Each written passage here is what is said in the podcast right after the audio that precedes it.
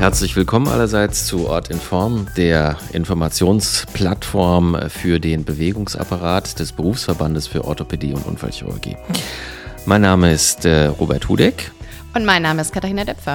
Und wir beide sind Orthopäden und Unfallchirurgen aus der wunderschönen Stadt Hamburg. Genau. Und äh, Katharina, du hattest mir vorhin äh, schon ein bisschen was verraten zu unserer nächsten Sendung, die jetzt nämlich gleich kommt. Erzähl doch mal.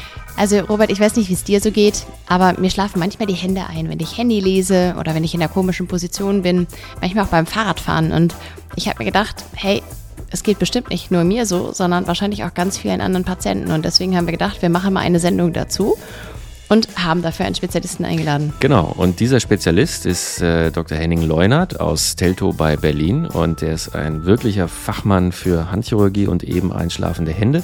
Und vielleicht hat es auch so ein bisschen was damit zu tun, denn Henning war mal äh, Junioren-Weltmeister im Rudern. Und da können wir auch vorstellen, schlafen die Hände ein und vielleicht auch manchmal andere Sachen ein, wenn man so viel Sport macht und rudert. Ähm, Henning, was kannst du uns denn darüber berichten? Ja, erstmal hallo und guten Abend. Äh, interessante Frage, spannend, aber relativ einfach auch schon wieder zu klären.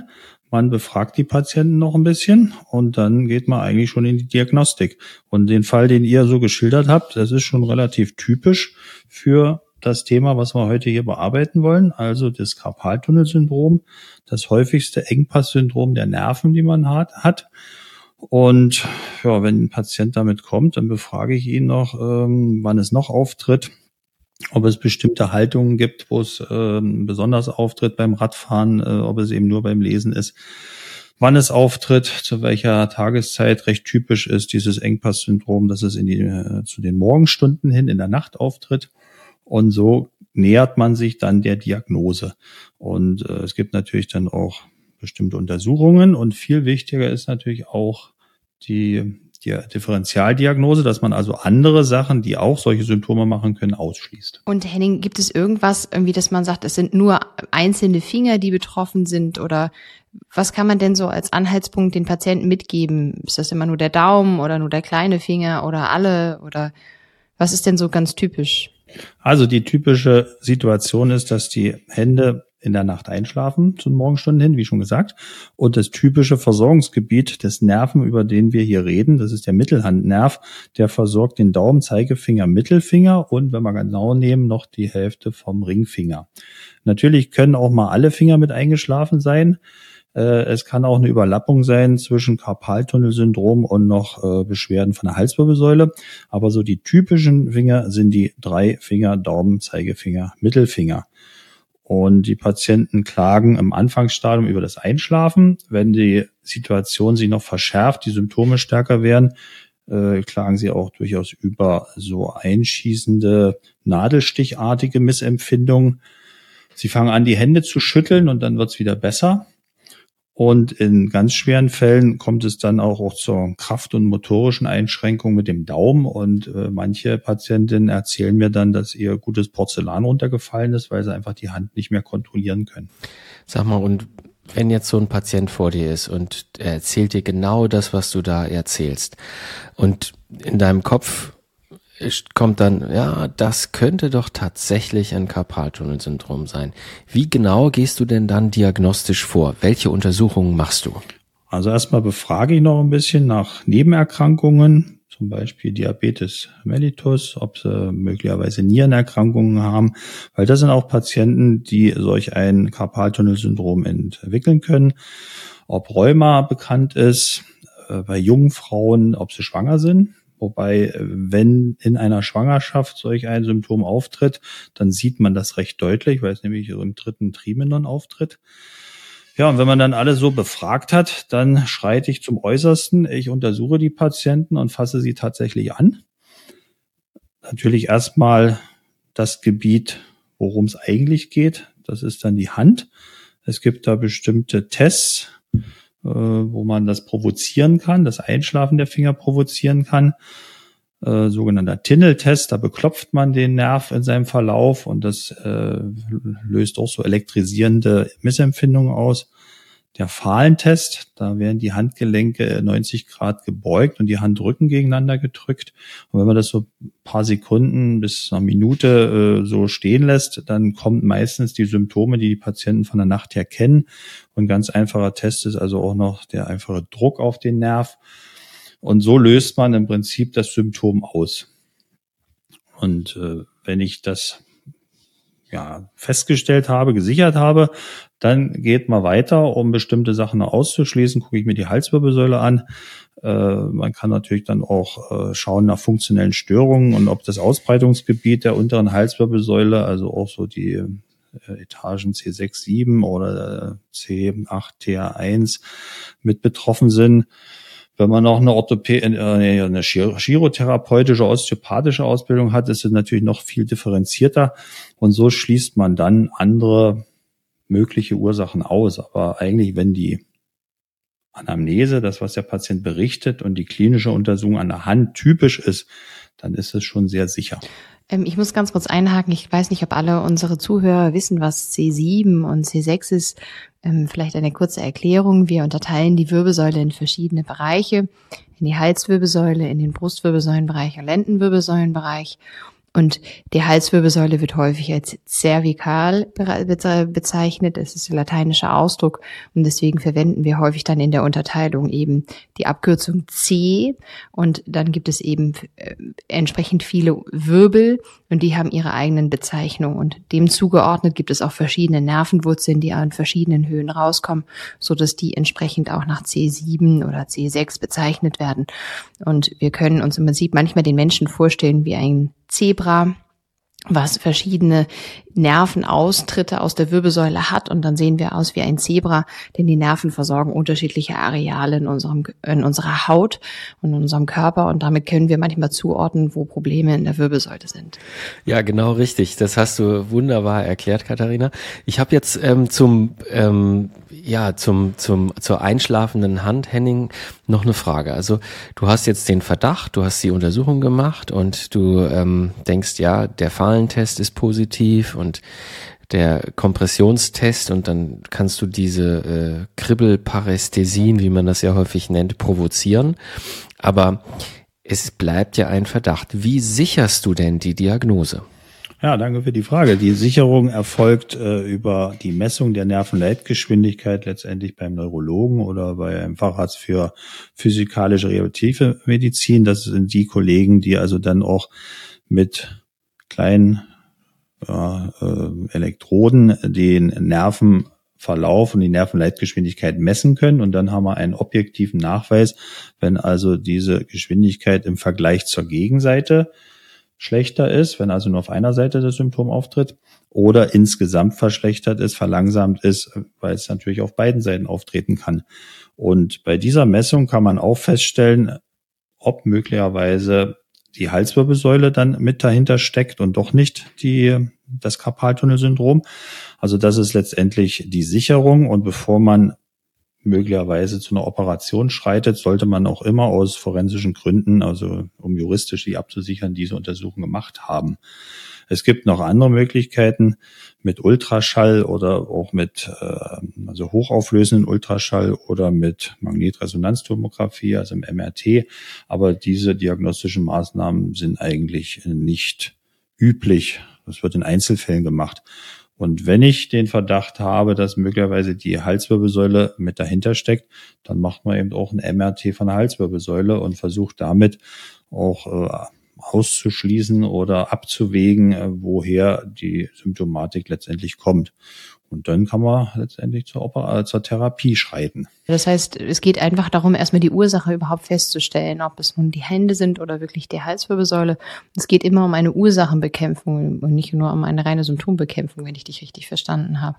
Und was macht man dann jetzt? Also jetzt hat man festgestellt, es ist wirklich das Handgelenk, der Nervus medianus, also unser Mittelhandnerv ist eingeklemmt und ähm, die tauben Finger in der Nervenleitgeschwindigkeit bestätigen sich, dass die schlechter ist. Und wie geht's dann weiter? Was, was macht man als erstes? Also ich würde schon noch mal versuchen herauszubekommen, was die Ursache dafür ist. Also wir können ja einfach die Diagnose sichern, als Verdachtsdiagnose mit Anamneseuntersuchung und zur Sicherung die Nervenleitgeschwindigkeit. Aber letztendlich gibt es ja verschiedene Möglichkeiten. Entweder ist der Kanal, wo der Nerv durchläuft, äh, enger geworden, aufgrund einer Unterarmfraktur zum Beispiel, die schlecht verheilt ist. Oder es ist einfach nur zu wenig Platz, weil die Strukturen, die da drin laufen, nämlich die Sehnen ähm, anschwellen, das Sehnengleitgewebe anschwillt, wie zum Beispiel beim Rheuma. Und danach kann man dann natürlich auch gezielte äh, Therapie machen. Prinzipiell heißt erstmal äh, manuelle Schonung. Wenn also Patienten sehr viel schwer mit der Hand arbeiten, sollte man schon versuchen, diesen Störfaktor zu vermeiden. Es gibt also auch Ausnahmen, wo Patienten die schwere körperliche Arbeit mit, mit vibrierenden Maschinen machen, dass die also auch zum Karpaltunnelsyndrom neigen. Ist sogar eine anerkannte Berufserkrankung von der BG. Aber das Wichtigste ist, dass man also versucht, den Nerv zu entlasten und zu schonen.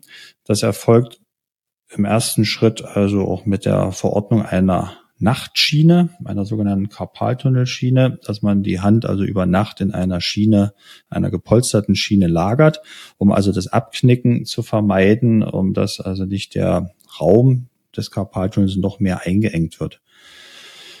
Äh, man kann Physiotherapie noch mit anstreben, möglicherweise auch in Kombination, dass man eine Physiotherapie für die Halswirbelsäule macht, äh, eventuell auch mit ableitenden Strom. Aber die Hand an sich, Karpaltunnelsyndrom, erster Schritt, die Nachtschiene. Medikamentös kann man noch was einleiten. Es gibt verschiedene Studien, dass man also auch mit entzündungshemmenden Medikamenten, NSAA heißen die, also wie zum Beispiel Ibuprofen oder Diclofenac da was unternehmen kann. Aber effektiv als medikamentöse Therapie ist eigentlich die Cortisoninjektion, die Cortisonspritze. Und ähm, wenn man jetzt so ein Karpaltunnelsyndrom hat, die konservative Therapie hat versagt. Ähm, Henning, du bist auch äh, Chirurg und äh, wenn es dann gar nicht mehr weitergeht, holt man denn dann den Chirurgen und sagt so, jetzt muss man irgendwas mit einer Operation machen und wenn ja, wie genau macht man das? Ja, das Schöne ist, äh, ich habe alles im Repertoire und wenn ich der Meinung bin und der Leidensdruck des Patienten eben entsprechend groß ist, äh, dass man einschätzt, die konservativen Maßnahmen führen nicht zum Erfolg und zur Lebens, äh, also zur Verbesserung der Lebensqualität, dann empfehle ich schon die Operation. Und da gibt es prinzipiell zwei Möglichkeiten. Einmal die offene Durchtrennung des Bandes, des Retinaculums, so heißt dieses Band, was da quer über die Hand läuft, oder eine endoskopische, dass man also nur mit einer kleinen Kamera da in den Raum eindringt, das sich anschaut und dann mit kleinen Instrumenten unter ja, Kamerasicht das eröffnet. Ich favorisiere seit vielen Jahren die offene Operation. Die Narkose ist da relativ unproblematisch. Äh, ich betäube Patienten da nur lokal in dem Bereich, wo ich auch operiere. Das heißt also im Bereich Handgelenk an der queren Falte steche ich da ein, spritze etwas Narkosemittel unter, unter die Haut und in den Bereich des OP-Gebietes. Das lassen wir eine Weile einwirken und dann ist es eigentlich ausreichend. Man kann natürlich auch hm, eine sogenannte Plexusanästhesie machen, das heißt den Nerv in der Achselhöhle betäuben auch mit Blutsperre oder ohne, dass man also den Blutzufuhr durch eine Blutdruckmanschette abschnürt. Man kann auch eine Vollnarkose bei sehr ängstlichen Patienten machen. Im Prinzip ist alles möglich, aber bewährt und, und der kleinste Aufwand und, und kleinste Risiko für die Patienten und, und von der Belastung her ist eigentlich die Lokalanästhesie und das geht sehr gut und relativ einfach. Bei der offenen Operation wird dann so ein kleiner Schnitt gemacht in die äh, Handfalte so rein vom Handgelenk aus in Richtung Mittelhand und äh, ja so drei vier Zentimeter. Dann wird es freigelegt. Man findet das Band, äh, durchtrennt es, schaut sich nochmal den Nerv an, bei der Erstoperation macht man da nicht sehr viel Aufwand. Bei Nachoperation muss man den Nerv natürlich richtig darstellen, rauspräparieren und, und äh, wieder mobilisieren. Aber die erste OP ist da relativ unproblematisch. Wenn man den Nerv freigelegt hat äh, alles gut gesehen hat, dann näht man wieder zu und die OP-Dauer, sage ich jetzt mal 10, 12 Minuten. Dann kommt ein Verband ran und am nächsten Tag äh, kommen die Patienten zu uns, kommt der Verband ab, ein Pflaster auf die Wunde und die Nachtschiene, die, die Patienten sowieso schon haben, wird dann bis zum Fadenzug verordnet. Das Endoskopische würde ich noch kurz ansprechen. Da werden also nur zwei oder auch mitunter nur ein kleiner Hautschnitt von ungefähr fünf Millimeter gemacht. Dann geht man mit so einer Sonde unter das Band und kann sich dann mit der Kamera das darstellen. Von Effekt her, von der, von dem Ergebnis her sind sie beide vergleichbar. Ich halte aber die endoskopische für doch etwas gefährlicher, vor allen Dingen in der Hand des Ungeübten. Und die Gefahr, dass man bei dem Eindringen in diesen engen Kanal mit dieser Sonde äh, den Nerv auch verletzt, das ist deutlich höher und größer, als wenn man es offen operiert. Rein aus kosmetischen Gründen wird durchaus das Endoskopische favorisiert, aber in meinen Augen ist es nicht besser, nicht günstiger. Okay, Hut ab. Also ich finde, das klingt ja total spannend, wenn man sich in den Anatomieunterricht zurückversetzt. Da sind an der Hand echt wahnsinnig viele diffizile Strukturen, die man sich angucken muss. Ähm, und das ist natürlich toll zu hören, dass man das in lokaler auch machen kann, so dass die Patienten da wenig ähm, Einschränkungen haben und wahrscheinlich dann auch schneller fit sind. Was, was gibt es denn an Möglichkeiten oder was kann der Patient damit zutun, dass es hinter ein gutes Ergebnis wird? Und wie sieht die Nachbehandlung aus? Was mache ich, nachdem mir mit der Kapaltunnel gespalten worden ist? Ähm, so wird es ja immer genannt. Ähm, wie geht es dann weiter, Henning? Also die erste Versorgung der Wunde ist mit steriler Abdeckung verbannt. Am nächsten Tag kommt es ab, kommt Pflaster rauf. Und bis zur Wundheilung, äh, bis zum Fadenzug, bis zur abgeschlossenen Wundheilung sollen die Patienten diese Nachtschiene tragen. Sie können die Finger frei bewegen, dass keine Verklebungen entstehen. Und mit dem Tag des Fadenzuges, wir machen da immer einen sogenannten intrakutanen Faden, der also unter der Haut äh, vernäht wird, den ziehen wir einfach raus. Alles relativ problemlos. Und äh, dann können die Patienten auch wieder anfangen, das Handgelenk normal zu benutzen und die Motorik der Finger zu üben. Eine spezielle Nachbehandlung jetzt mit Physiotherapie, Ergotherapie ist im Normalfall gar nicht notwendig. Man muss einschränkend aber sagen, Patienten, die schwer körperlich arbeiten, also so der Tiefbauer, mit großen, kräftigen Händen, der hat doch schon eine ganze Weile mit dem Problem zu tun, weil das Band hat ja auch eine Funktion. Das heißt also, es hält ja im Prinzip die Hand etwas zusammen. Und wenn das Band durchtrennt wird, dann gibt das ganze Handskelett äh, nach, die Statik gibt nach. Und daran müssen sich die Patienten schon erstmal noch eine Weile gewöhnen. Und das sage ich Ihnen auch immer einschränkend, dass bei schwerer körperlicher Arbeit oder wenn man im Garten arbeitet, so mit dem Spaten, wo man so richtig mit der Hand dann raufkommt, da entstehen schon auch so Irritationen und können auch mal so wie elektrisierende Schmerzen wieder einschießen, die man eigentlich vorher als Symptom des Problems kannte. Aber im Großen und Ganzen äh, ist da keine spezielle äh, aufwendige Nachbehandlung wie Ergotherapie oder irgend sowas notwendig. Und wie ist das so bei den Sportlern? Also du betreust ja wahrscheinlich sehr viele Sportler, auch Ruderer. Ähm, können die sofort wieder ihre Liegestütz machen oder ihre ähm, in die Ruderaktivität gehen oder wie sieht das aus? Also das Patientenklientel ist eigentlich ab 40 aufwärts. Relativ selten die Jüngeren. Und wer in dem Alter dann rudert oder eine andere Sportart macht, wo er die Hand also intensiv braucht, Tennisspieler, sowas, ja, die müssen schon mal vier bis sechs Wochen auf ihren spezifischen Sport da verzichten. Aber es geht relativ schnell wieder vorwärts. Ja, wunderbar. Das ist doch eine wirklich gute Zusammenfassung gewesen für einschlafende Hände und hier im Vordergrund das sogenannte Karpaltunnelsyndrom die Einklemmung des Nerven, des sogenannten Nervus medianus im Karpalkanal durch das Ligamentum transversum oder Retinaculum transversum. Danke, Robert, für die Zusammenfassung und danke, Henning, für die umfassenden Erklärungen und dass wir so viele Fragen stellen durften. Wir bedanken uns auch bei unseren Zuhörern und wünschen allen Mast- und Schotbruch.